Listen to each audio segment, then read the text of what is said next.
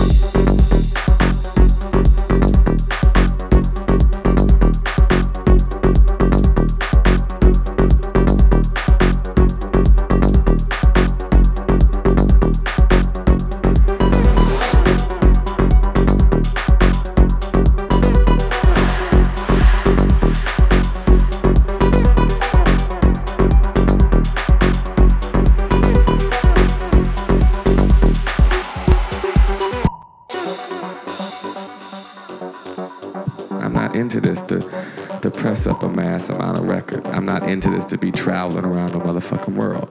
I'm not into this to impress anybody. I'm into this for my own heart and soul. A lot of people, after work, you gotta go home, you take a bath. A lot of people go home, you fuck your wife. A lot of people go home, you cut your grass. I go home and I fuck that motherfucking MPC all fucking.